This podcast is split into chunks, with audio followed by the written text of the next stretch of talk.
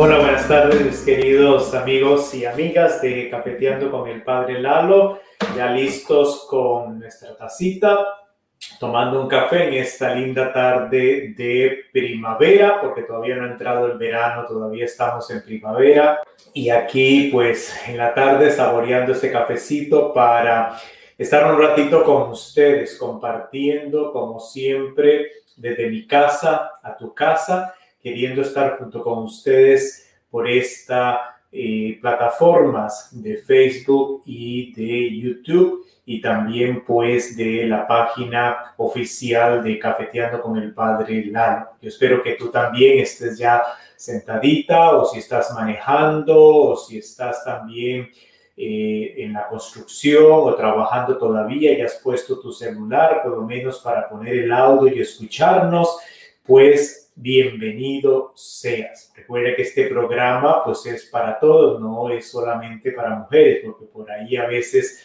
los hombres decían, padre, que usted le habla y nos tira mucho solamente a los hombres, y no, aquí siempre pues eh, tratamos de involucrar a todos y obviamente pues las preguntas mayoritarias siempre han venido de parte de las mujeres y por tanto a veces ciertas respuestas van directamente a ellas porque son las que han enviado las preguntas y por eso yo le decía a esa persona, pues manda tus preguntas tú también para que podamos juntos crecer, juntos aprender, tanto el varón como también la mujer. Un gusto que estén con nosotros, un gusto que estés sintonizándonos y vamos a disponernos para hacer un momentito de oración, principalmente poniendo la paz, la intención de la paz que nos ha traído Jesucristo en la resurrección y que hemos visto que ha venido faltando un poquito en Colombia, en el Medio Oriente, allá en Tierra Santa, para que haya paz en nuestros corazones, para que haya paz en todas las personas y podamos vivir como hermanos y hermanas. Dispongámonos entonces en un momentito, iniciando, diciendo en nombre del Padre, del Hijo y del Espíritu Santo. Amén. Gracias Señor, te damos por este hermoso día que nos regalas. Gracias por permitirnos llegar a tantas familias, a tantas personas desde todo el continente. Te pedimos que envíes tu Espíritu Santo en nuestras vidas para que nos guíe, nos ilumine y podamos realmente poner en práctica nuestra fe en las acciones que hagamos cada día y con las personas que nos encontramos diariamente.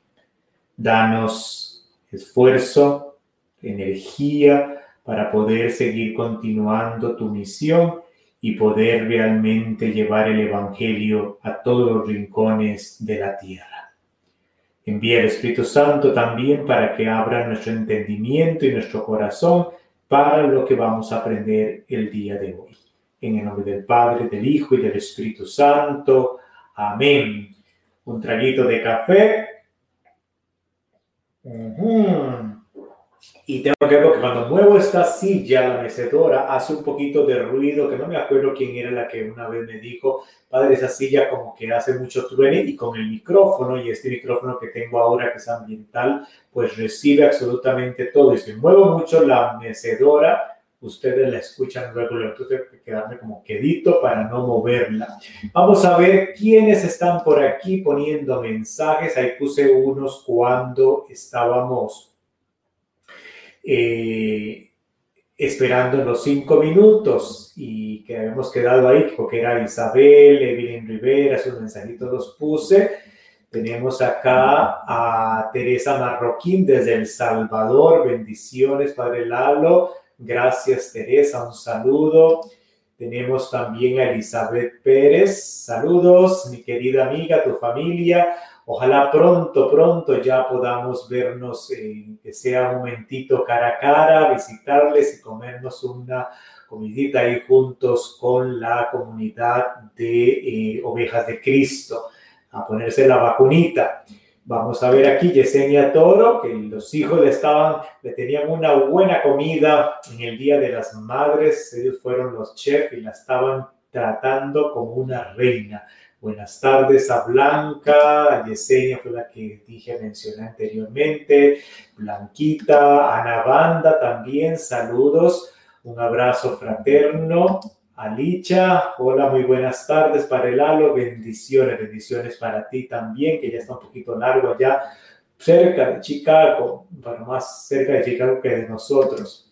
Tenemos a Gerardo también, Mora, hola, Padre Lalo, pura vida, pura vida, aquí tomando cafecito, espero que tú también tomando cafecito desde Redmond, es que está Licha Ramírez, ya puso por acá, dice presente desde Redmond. Gliselda Álvarez, buenas tardes, bendiciones para todos, amén. Y tenemos por acá a Mavi Serpas, no tiene mensajito, pero sí salió ahí que está conectada por medio de Facebook.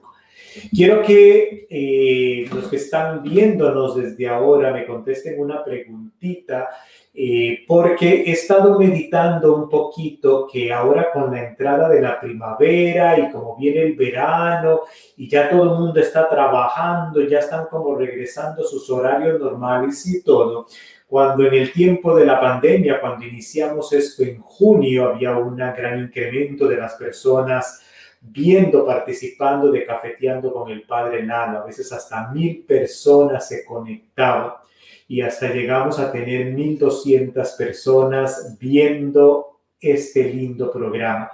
Bueno, ha bajado la audiencia considerablemente, bastante ha bajado y eh, mucha gente lo ve ya después, lo ve posteriormente, porque queda grabado en YouTube, queda grabado también en Facebook, obviamente también queda ahora en la página eh, de la web de Cafeteando con el Padre Lalo y ahí pueden ver episodios desde hace ya varias semanas, quedan ahí guardados. Entonces mi pregunta es si realmente los miércoles en la tarde está funcionando el horario ahora, ya que todo el mundo está trabajando y todo. ¿Qué les parecería a ustedes moverlo, este programa, a que sea en la noche, un martes en la noche, por ejemplo? Estoy pensando un martes en la noche o posiblemente quizá un domingo en la tarde, pero el domingo yo creo que es peor todavía porque la gente sale y regresa ya tarde, quiere descansar, pero creo que cuando muchos de ustedes participan en grupos parroquiales y en reuniones, esas reuniones son jueves, viernes, sábado en la noche, entonces como que no funcionaría. Entonces creo que lo que estoy pensando es si pasamos cafeteando con el padre Lalo los martes en la noche, tipo 7, 7 y media de la noche. Déjenme saber, escriban su comentario ahí y cuando termine el programa lo revisaré yo para ver cuántas personas o si se mantiene miércoles. Usted dice, padre, que se quede miércoles en la tarde, que se quede miércoles en la tarde, entonces lo mantenemos en la tarde. Pero si usted dice, no, sería buena idea que sea martes en la noche, porque más gente lo puede ver, déjenme saber, por favor, en sus comentarios eh, ahí, ya sea de YouTube o de Facebook, por favor. Y bueno, hoy tenemos varias preguntitas interesantes. El programa estoy tratando de hacerlo más corto, a ver si eso también es que Facebook, al ser un programa de una hora, lo manda menos personas. Entonces, a veces esas plataformas no nos ayudan un poquito y quizá acortándolo, Facebook lo envía a mucho más personas o más personas les gusta verlo porque dura más cortito. Entonces voy a abarcar más o menos las preguntas que alcancen a unos 30, 40 minutos, no más de ahí.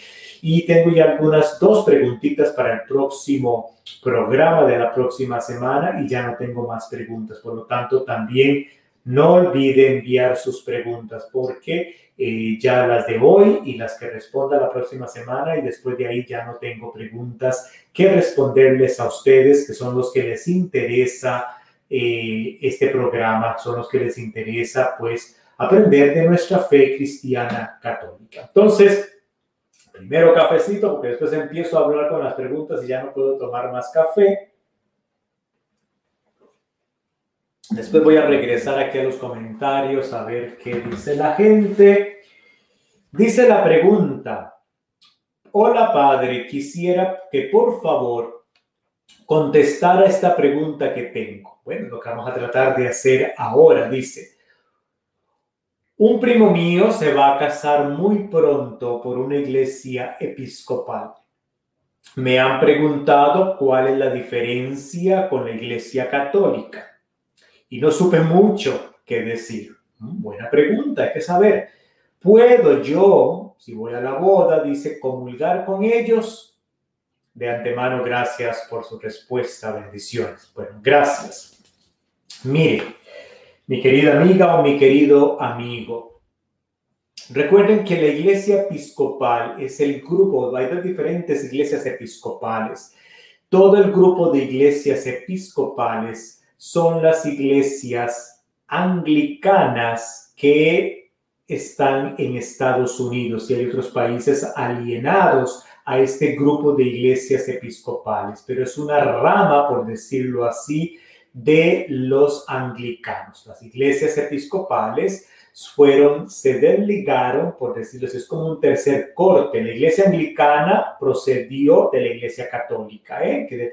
y de la iglesia anglicana después se hace como otro corte y surgen lo que son las iglesias episcopales. Y todo empieza con la independencia de Estados Unidos con Inglaterra. Y ahí es donde ya al no, eh, quererse nombrar el primer obispo eh, cristiano, anglicano, de eh, aquí en Estados Unidos, se manda para, y obviamente tenían que hacer de que la supremacía, como lo hace la iglesia anglicana, de la iglesia anglicana es el, rey o la reina, entonces como jefe supremo, así lo había hecho Enrique VIII desde ese momento cuando se, se, se nombra como jefe eh, supremo de la Iglesia Cristiana de Inglaterra y es donde surge la separación entre la Iglesia de Inglaterra con la Iglesia Católica en general.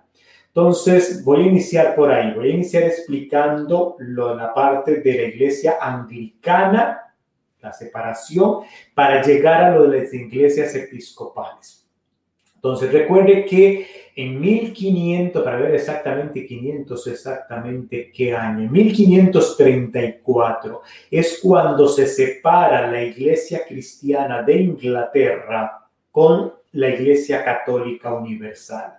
Ya venían conversándose algunas cuestiones teológicas, que la Iglesia Cristiana de Inglaterra no estaba como muy de acuerdo con toda la cuestión de la Iglesia Católica Universal, pero lo que realmente hizo la separación darse fue exactamente cuando siendo rey Enrique VIII, él quería separarse, quería que se anulara el matrimonio que él tenía con Catalina, era para decirle muy bien porque esos nombres son históricos, Catalina de Aragón, era la su esposa, la que era reina procedente de España, y él quería separarse, él amaba a otra persona, era su amante quería eh, lo que era el anulamiento con Catalina de Aragón. Ya venían las conversaciones para hacer todo un anulamiento. Acuérdense que no hablamos de divorcio, sino de anular el matrimonio de acuerdo al derecho canónico. El Papa más o menos como que venía de acuerdo que se viniera dando eso, pero después vino la influencia del primo de Catalina de Aragón de España, que influyó al Papa y el Papa después cambia de idea y dice, no, no puedes anular tu matrimonio con Catalina de Aragón. Enrique VIII se enoja completamente y mete cabeza porque él quería separarse de Catalina de Aragón y casarse con la que él amaba, que era su amante en ese momento, y él se nombra como jefe supremo de la Iglesia Cristiana de Inglaterra. Y es donde se separa, obviamente, se da un cisma, se separa completamente la Iglesia de Inglaterra, que de ahí viene de Anglo, inglés, anglicana, y es donde se da esto en 1534, donde la Iglesia, todas las iglesias, parroquias y diócesis dentro del imperio eh, británico, anglosajón, e se, bajo la, tutela del rey Enrique VIII, eh, se mantienen separadas de la Iglesia Católica. Después viene todo el asunto de la conquista en América, vienen trayendo acá, entonces obviamente en el 1700, por aquí está, en el 1789 es cuando empieza a raíz de, ah, es la catedral, pero eh, ya en la independencia de Estados Unidos es cuando se hace que las iglesias en comunión, las iglesias anglicanas de Estados Unidos y de las Islas Vírgenes, de Haití, Taiwán, Colombia, República Dominicana, Ecuador, Honduras, Nicaragua, Puerto Rico y Venezuela, todas estas iglesias anglicanas de estos países son las que se juntan y se llaman la Iglesia Episcopal de los Estados Unidos. Se rigen bajo una confederación de iglesias y entonces no se les dice iglesias anglicanas, sino se les dice iglesias episcopales de los Estados Unidos, todas las iglesias episcopales de Estados Unidos, todas las iglesias episcopales de Haití, Honduras, Colombia, Puerto Rico, República Dominicana, Venezuela, Taiwán, Haití, las Islas Vírgenes eh, estadounidenses, ellas, todas estas se les llaman iglesias episcopales, que procedían de la iglesia anglicana ni siquiera estaban directas a la iglesia católica, sino de la iglesia anglicana y cortan la relación con la iglesia anglicana y tienen una, una, por decirlo así, se independizan de toda la soberanía de Inglaterra. Ellos construyen en el 1700, aquí está la fecha que acaba de confundir un poquito, en el 1789 es cuando construyen la catedral de las iglesias episcopales aquí en Estados Unidos, en Washington, D.C., y es la famosa iglesia, la Catedral Nacional de Washington. Esa que se le llama Catedral Nacional de Washington, National Cathedral en inglés, no es católica, es la catedral nacional, se le llama nacional porque fue erigida o fue fundada después de la independencia. Las 13 colonias que existían en Estados Unidos en aquel entonces, esas 13 colonias que la mayoría, acuérdense que los católicos somos minoría en Estados Unidos y la mayoría eran iglesias episcopales y son las que construyen bajo constitución, bajo la proclamación de la independencia, se proclama también la construcción de la Catedral Nacional, que es de la religión episcopal, ¿eh? porque muchos a veces al escuchar catedral creen que están hablando de iglesia católica y no, se utiliza el mismo término. Igual es una catedral en la iglesia episcopal, como también es una catedral en la iglesia eh, anglicana, como también hay una catedral en la Iglesia Católica. Entonces, la Catedral Nacional en Estados Unidos no es de origen católico, es administrada y las celebraciones ahí son llevadas a cabo por las iglesias episcopales de Estados Unidos, que fue en 1789 cuando ah, se da esto a raíz de la, de la proclamación de independencia de los Estados Unidos. Entonces, muy bien. Entonces se da toda esta, toda esta separación. Entonces tenemos ya entendido hasta acá que todas las iglesias, estas que eran anglicanas, pero que después de la independencia de Estados Unidos se convierten en iglesias episcopales, que fueron de origen anglicanas, estas son las que ella me está preguntando, ¿cuál es la diferencia con la Iglesia Católica. Entonces hay varias diferencias, sí. Hay muchas que tú los ves y ves a los ministros y ves la celebración y tú lo ves muy parecido y es donde llega a confundirse mucha gente creyendo que son católicos.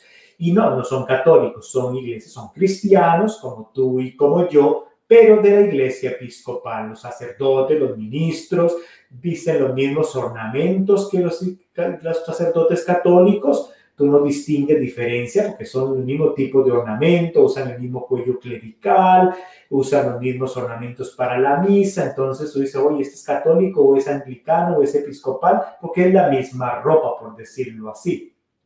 Pero la diferencia va en lo siguiente, sobre todo en los sacramentos. Para la iglesia anglicana, ellos no creen en el sacramento de la confesión, de la reconciliación. Nosotros como cristianos católicos sabemos que los sacramentos son instituidos por Jesucristo, son siete y uno de ellos es el sacramento de la reconciliación, que es un sacramento de sanación y que es administrado por los sacerdotes y que el sacerdote representa a Cristo representa a la comunidad cristiana y cuando absuelve, absuelve en nombre de Cristo y eh, perdona y representa también la comunidad cristiana. Entonces, nosotros vamos donde un sacerdote a confesarnos y eh, eh, en la religión de la iglesia episcopal, ellos no van ante un sacerdote a confesarnos, ellos lo que creen es lo que se han venido metiendo mucho en las cabezas de muchos cristianos católicos, me confieso con Dios directamente. Eso es lo que ellos creen, que ellos, ellos se confiesan con Dios directamente, yo le digo los pecados a Dios directamente, para ellos no hay sacramento, el sacerdote no tiene la, eh, no, no, ejerce lo de persona Christi, absolviendo los pecados de la otra persona. Para ellos eso no existe, no, no, no estamos de acuerdo en esa parte teológica. La otra parte es en la parte de la Eucaristía. Recuerden que para nosotros cristianos católicos, lo que se le llama que el pan y el vino se convierten en el cuerpo y la sangre de Cristo. Es una palabrita que se llama transustanciación donde en la misma materia, pero la forma cambia y cambio de sustancia. Yo veo pan, sabe a pan, yo veo vino, sabe vino, pero ya no es pan, ya no es vino, es el cuerpo y la sangre de Cristo. Es lo que llamamos la transustanciación. Y eso lo eh, creemos firmemente, está en nuestra fe cristiana católica, para nosotros los cristianos católicos, la iglesia episcopal no lo cree de esa forma. Ellos creen en la presencia real de Cristo, pero no como transustanciación como lo creemos los cristianos católicos. Por lo tanto, no puedo comulgar en una celebración de una iglesia episcopal. Nosotros, cristianos católicos, no pueden usted recibir del sacramento de, porque no es para ellos la misma forma que nosotros. No puedes comulgar de ahí, puedes participar de la celebración como cristiano que eres, también proclaman la palabra de Dios, escuchan la homilía, participas de toda la celebración, pero en el momento de la comunión tú no puedes comulgar eh, en una celebración de la iglesia episcopal. Igual que ellos cuando vienen a la Iglesia Católica, ellos no pueden comulgar de, eh, de, nuestra parte. No hay en eso eh, no hay similitud. Otra diferencia es con respecto al sacramento del orden sacerdotal. ustedes saben muy bien que los, ni los sacerdotes ni los obispos del rito romano de la Iglesia Católica pueden casarse. Y ellos sí, los sacerdotes, obispos pueden casarse, es lo primero. Y lo otro es que la mayoría de provincias de la iglesia, ellos se dividen por provincias, la, diferente, la mayoría de provincias de las iglesias episcopales que dijimos que están ubicadas en Estados Unidos, en algunos países de Latinoamérica, ellos, eh, ellos han ordenado, tienen dentro de sus disposiciones que pueden haber lo que son mujeres sacerdotes. Entonces, por eso vas a encontrar que no solamente hay hombres sacerdotes, sino también mujeres que son sacerdotes. Ellos ordenan mujeres y también hombres. La otra es la iglesia episcopal rechaza completamente la idea del papa. Ellos no están o no se rigen completamente sobre la sucesión eh, de papal del papa que procede desde Pedro. Para ellos el Papa no tiene autoridad absoluta para ellos en nada. Ellos no creen en la eh, palabra ah, de, autoridad, por decirlo así, la verdad, la autoridad de suprema del Papa. Para ellos eh, el, Papa es otro obispo, nada más, no tiene como separación suprema. A ver, alguien me está, oh, alguien me llamó, pero no puedo contestar ahorita. Entonces, en ese aspecto tenemos que ellos no lo respetan, es otro obispo, pero no tienen la, lo ven como su superior. Para ellos, la, autoridad máxima en la comunidad anglicana es el obispo de Canterbury y obviamente representante también es la reina en este actual de la reina Isabel. Pero en la episcopal, cada diócesis tiene su obispo y eh, es independiente de las otras diócesis y el pueblo es práctica, tiene una autoridad importante. Ellos son los que eligen qué sacerdotes van a trabajar en sus parroquias, hay todo un consejo y el mismo, los mismos feligreses son los que dicen, igual hacen así la elección de los obispos. Para elegir los obispos, los mismos feligreses de la diócesis son los que eligen cuál va a ser el próximo obispo. Se hace con cuestión de delegados y representación, tiene toda una organización para ellos elegir quién va a ser el obispo. El pueblo tiene toda una participación. En la Iglesia Católica se escucha ciertas personas, sobre todo se hacen investigaciones, el nuncio apostólico es el que hace todo el asunto de, investigación al respecto, se manda a Roma y el Papa es al, al último en la comisión que existe en Roma sobre esto, es el que decreta quién es el que va a ser el próximo obispo de una diócesis. No lo es así en una iglesia episcopal. Otra diferencia es que ellos no creen en lo que es la comunión de los santos, ellos no creen en los santos como lo creemos nosotros los cristianos católicos. Nosotros le rezamos a los santos pidiéndole sus intercesiones por nosotros, porque para nosotros creemos en la comunión de los santos y lo decimos en el credo que así como yo a otra persona le digo, mira, ora por mí, estoy enfermo, reza por mí por esta situación, me quedé sin empleo, pídele a Dios. De la misma forma que yo le pido a ustedes que oren por mí, de la misma forma creemos en pedirle a aquellos que ya, ya están en la presencia de Dios que intercedan por nosotros. Entonces yo le digo a Antonio de Padua, que ya creo firmemente que está en la presencia de Dios, interceda por mí.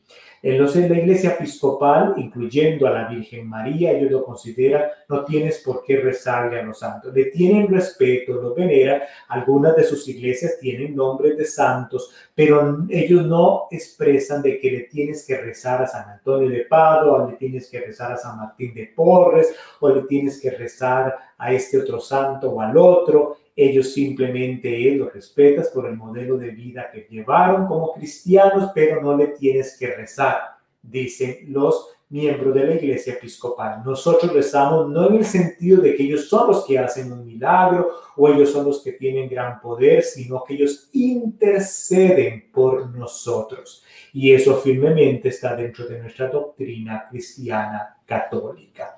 Entonces, más o menos así, esas son las diferencias que existen entre eh, la iglesia episcopal y la iglesia cristiana católica.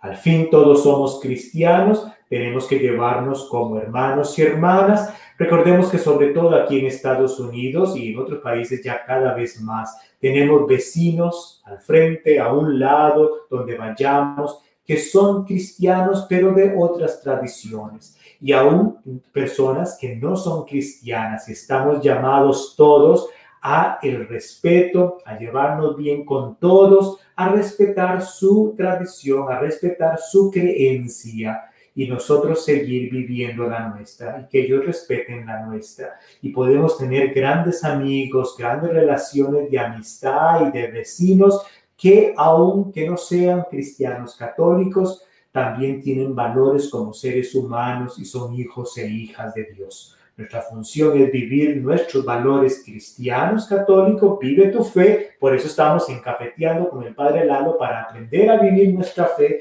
vive tu fe, vívela bien y sobre todo amando a los demás. Y eso quizá les mueva y han habido muchas conversiones de un cristiano de una tradición a moverse a una, eh, al que ser cristiano católico, pero que ojalá sea el testimonio de tu vida cristiana que atraiga, no en el sentido de querer meterlo con inyección o a la fuerza, eh, sino que sea nuestra forma de vivir que nos lleve a todos a vivir como hermanos y hermanas. Bueno, esa fue la primera pregunta que tenemos para el día de hoy. Voy a revisar aquí un poquito de la gente que está conectada. Glotilde González, Voy a ponerlo aquí en pantalla o se ve más grande, por eso que lo pongo. Gracias, Padre Lalo, por su información y por compartir este mensaje muy importante. Saber la diferencia entre católicos y los episcopados. No, no es episcopados, sino los episcopados, los episcopales. Tenemos a Sochi, buenas tardes, presente, gracias por compartir, hay que formarnos, bendiciones para todos. Y cuesta, sabemos que a la gente a veces no le gusta de programas de este tipo porque son de formación, tengo que escuchar, de aprender, pero yo me siento tan contento que ustedes cada semana quieran aprender más de su fe. Eh, tenemos acá Marcos, Padre, buenas tardes, muchas gracias por sus enseñanzas, saludos y un fuerte abrazo. Patricia Mejía, un abrazo, bendiciones, Padre Lalo. Tenemos también a Hilda, hola, a Vilma Guevara, buenas tardes, pase bien. Dice por acá, ¿quién más? Tenemos a Marta Membrano, que saluda. Tenemos a Jovel, Padre Lalo, saludo y buenas las preguntas y excelentes las respuestas. Dice, vamos a ver, dijo un ciego y nunca vio, Juan Argueta, de la comunidad Manantial de Fe, gracias Padre, que también quiero ir a visitar pronto, ojalá se puedan, ya estén vacunados todos para que se, se reúnan en casita. Marisol Céspedes, hola Lalito, que ella es tica, que vive aquí en, cerca de Silver Springs, son muy buenas sus enseñanzas, dice Suseli Soto. Bueno, vamos a la otra preguntita que tengo por acá. Tuve que mover mi silla y ustedes van a escuchar ahí el ruido de la mecedora. Hay que no dejar algún papel aquí tirado. Son dos preguntitas más. Dice, esta está interesante. Hola padre, ¿cómo está? Una pregunta para el programa, que dicha que la envió. ¿El agua bendecida tiene fecha de vencimiento o no? Esa ya queda bendecida hasta que se ocupe. Un ejemplo, yo tengo una botella de ella agua bendita en mi casa. Creo que por tres años, o aún sigue, creo, tengo una botella en mi casa, dice por tres años ya. ¿Sigue bendecida o tengo que bendecirla otra vez? Esa es la pregunta que me llegó. Bueno,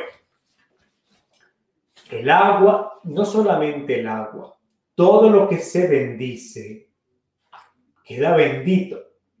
No tiene una fecha de caducación, por decirlo así.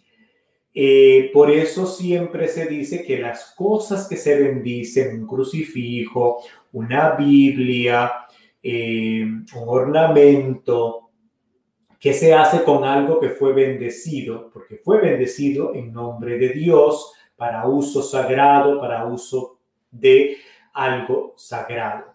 Por lo tanto, lo que se recomienda es quemarlo. ¿Por qué? Porque son cosas materiales y nos van a poner feo. Tienes una Biblia que ya tiene más de 30, 40 años, ya está toda rota, toda jalada, toda deshojada. ¿Qué la haces? ¿La tiras a la basura? No, la tienes que quemar. Se quema se quema para eliminarla. Es lo que se hace con objetos. Tienes un crucifijo, tienes una imagen que ha sido bendecida, ¿Qué se hace después de vieja o todo eso? Se quema o se deshace. Es lo que se hace con las cosas benditas. El agua, al ser bendecida, es el agua. Y el agua, pues sigue siendo agua toda la vida, siempre. Si ya no la quiero tener más, porque quizá el agua, por sus cuestiones químicas, ya le entró, qué sé yo, está verde, la pusiste en la claridad y aquello tornó como verde, verde, verde y eso no lo vas a tomar ni nadie te da un poco como de asco, lo que sea. ¿Qué se hace con esa agua bendita ya muy vieja? Se pone en tierra, en la tierra, que la tierra lo traiga. Tienes una maceta ahí en tu casa, lo echas en la tierra que está en la maceta, la maceta es una creación de Dios, lo va a absorber y el agua se absorbe es lo que haces. O vas al patio detrás de tu casa y ahí depositas esa agua bendita para que en la tierra la trague. Es lo que se hace en ese aspecto. Pero si ya tu agua tiene, estás con ella tres años, cuatro años y está toda, está bien, no hay ningún problema, la puedes seguir utilizando. Está igual de bendita, no tiene fecha de caducación. Sería como ponerle un límite a la misericordia de Dios. Queda bendecida para, para siempre, eso no tiene fecha de caducamiento. ¿eh? Entonces, para que no se preocupen con ese eh, detalle.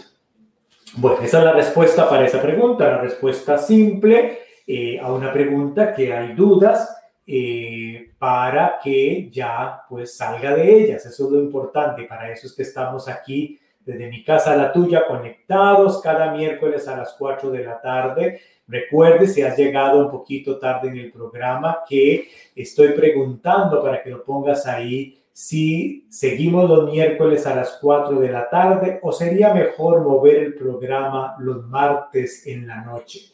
El único problema es que yo a veces tengo una reunión los martes en la noche y entonces no podría hacer los programas todos los martes. Habría algunos martes que no podría hacer programa, entonces habría que hacerlo como cada dos martes en la noche. Entonces es lo que vamos a discernir, pedirle al Espíritu Santo que nos ilumine y eh, de todos modos nos están mandando muchas preguntas, entonces... Eh, es mejor que el programa ya en lugar de ser todas las semanas, baje a cada dos semanas y vamos a ver. Entonces vamos a ver usted qué opina, de acuerdo a que usted conoce a su propia gente, qué sería mejor si continuar los miércoles a las 4 de la tarde o los martes en la noche. Café se me está enfriando, aquí me está pegando todo el sol de la ventana y el café entonces lo mantiene calientito. Bueno, mucho ya está frío. Pero ahora como se toma café frío también, nada más que no con hielo, vamos a ver, aquí tengo el mouse y por eso con esto muevo más. A ver quién, Maribel Castillo, aquí de Triángulo está conectada. Sofía Rodríguez, gracias Padre por sus enseñanzas. Tenemos a Leticia que también. Tenemos a ver quién más está conectadito por acá. Elizabeth Paredes ya se conectó. Muy bien. Y nuestra última pregunta del día de hoy dice así. Padre, muy buenas noches. La mandó en la noche. Si podría explicarnos en Cafeteando lo que es una confesión de vida.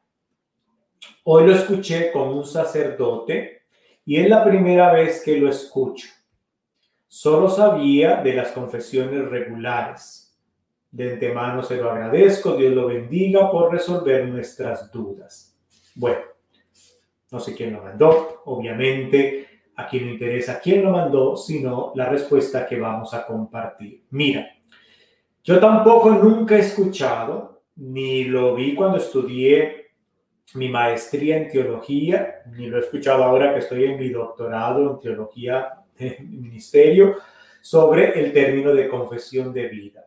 No está en derecho canónico, no está en el catecismo de la iglesia.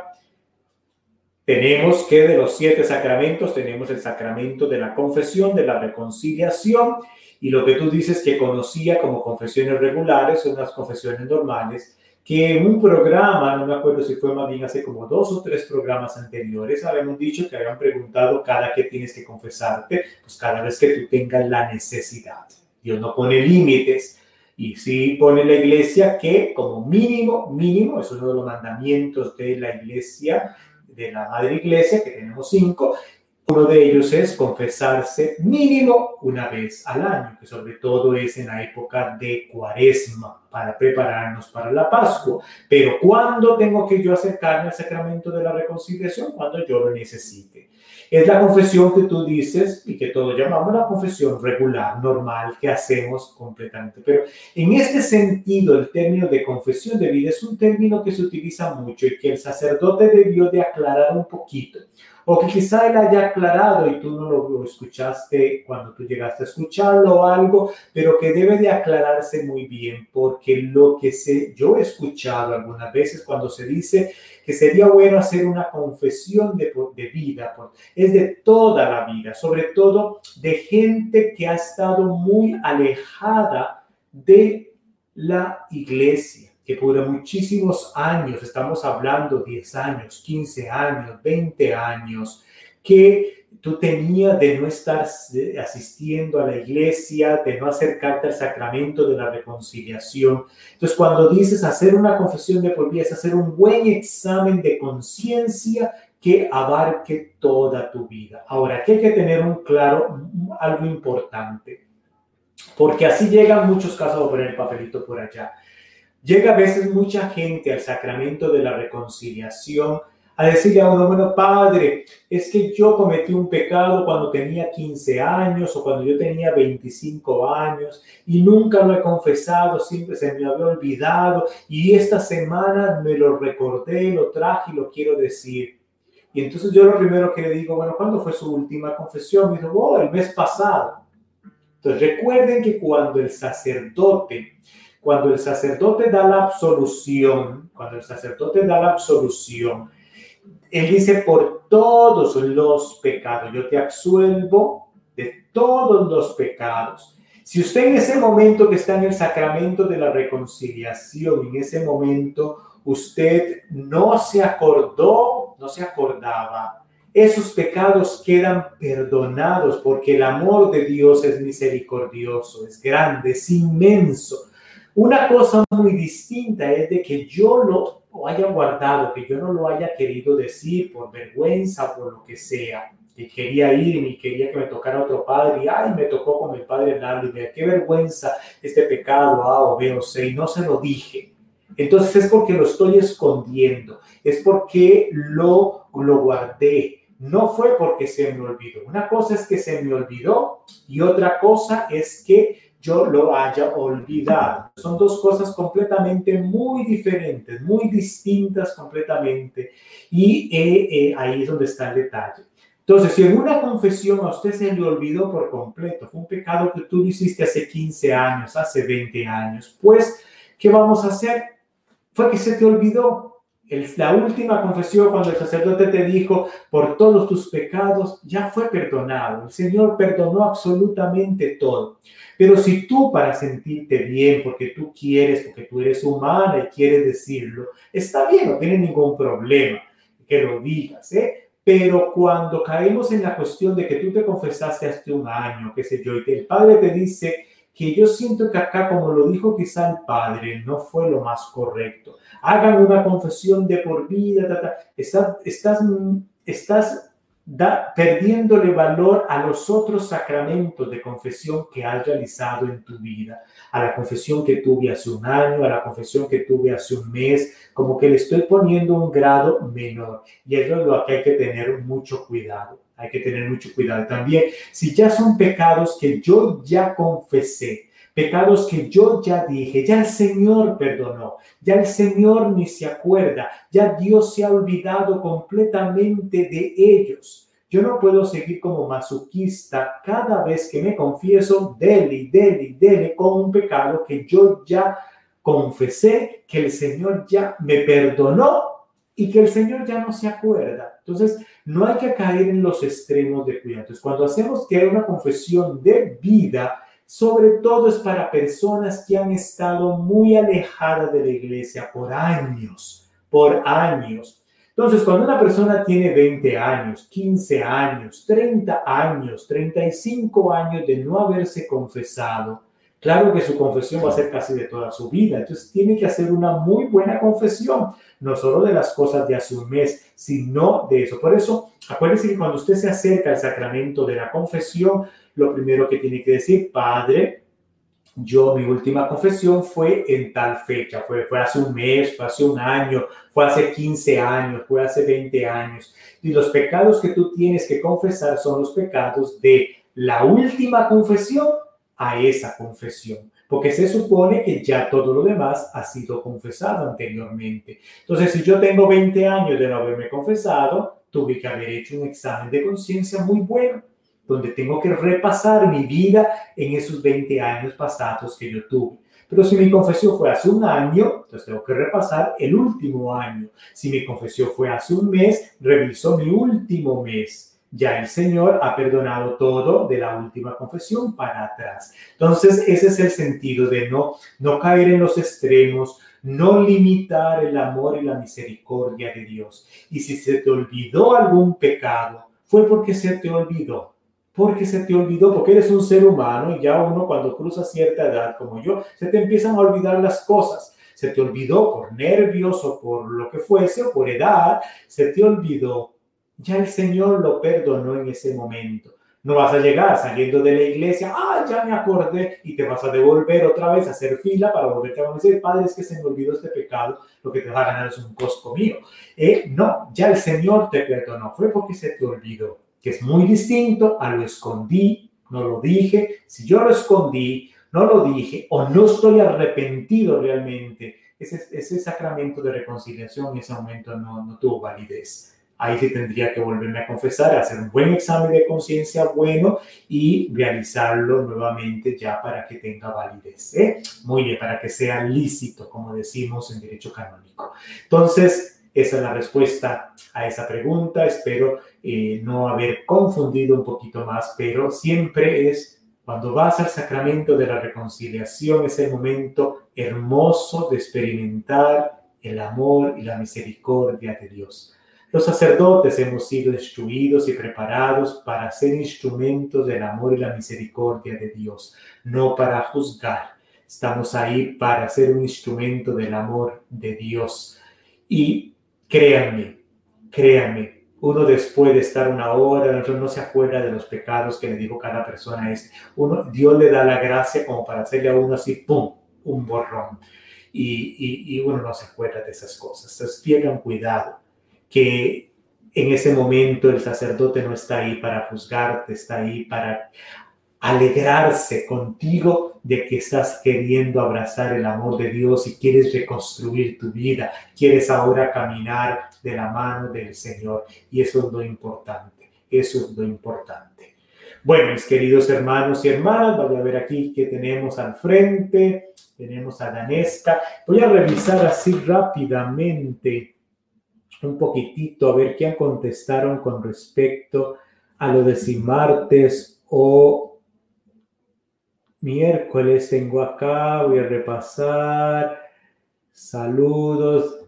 Unos dicen que martes, Rude dice que los martes, Gloria Bernal dice que los miércoles en dirección, en directo en la noche no podría verlo, dice otro, estoy atendiendo a los nietos que regresan de la escuela hasta que se duermen como a las 9 o 10, estaría bien los martes, dice María Joel, vamos a ver, dijo un ciego y nunca vio.